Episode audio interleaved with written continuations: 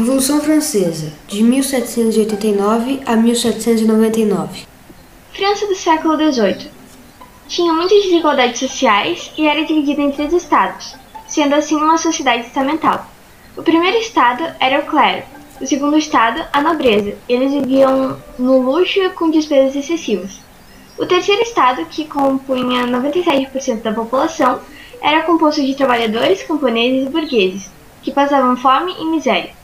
A sociedade era uma sociedade feudal, atrasada na Revolução Industrial, sem muita mobilidade social e de uma monarquia absolutista, que estava se recuperando das guerras, ou seja, a Guerra dos 100 Anos e a Guerra de Independência dos Estados Unidos. Assembleias.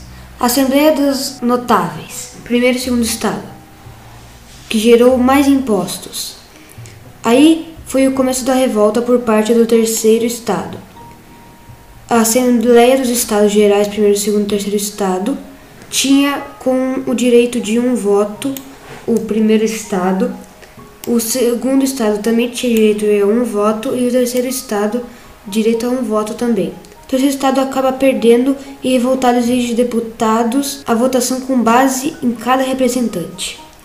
Assim, o rei demora demais para responder devido ao seu medo da nobreza. Então, o terceiro estado se separa dos demais, gerando a Assembleia Constituinte.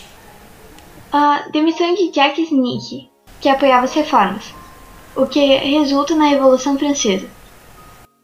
Queda da Bastilha, a cadeia de presos políticos, propagação das ideias revolucionárias.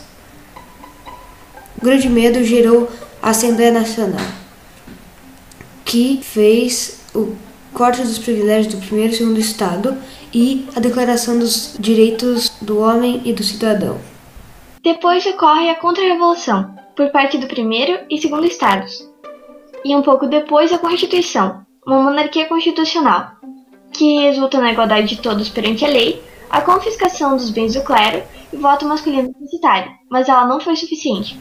Agora acontece a Batalha dos Gerondinos, que eram da alta burguesia e defendiam medidas moderadas contra os jacobinos da baixa e média burguesia, que defendiam medidas radicais e a educação do rei.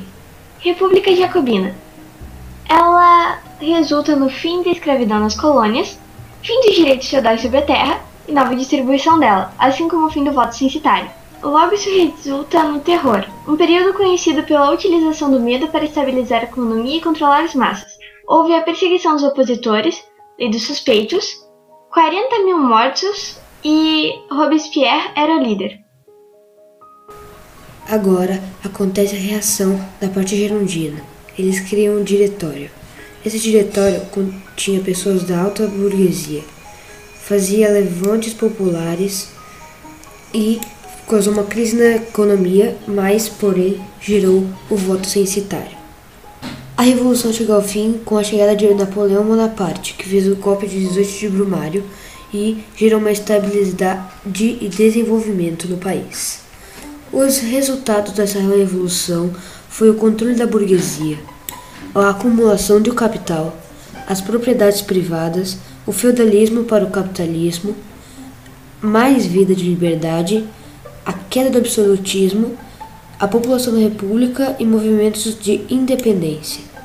A Revolução Francesa, a Idade Moderna e a Idade Contemporânea.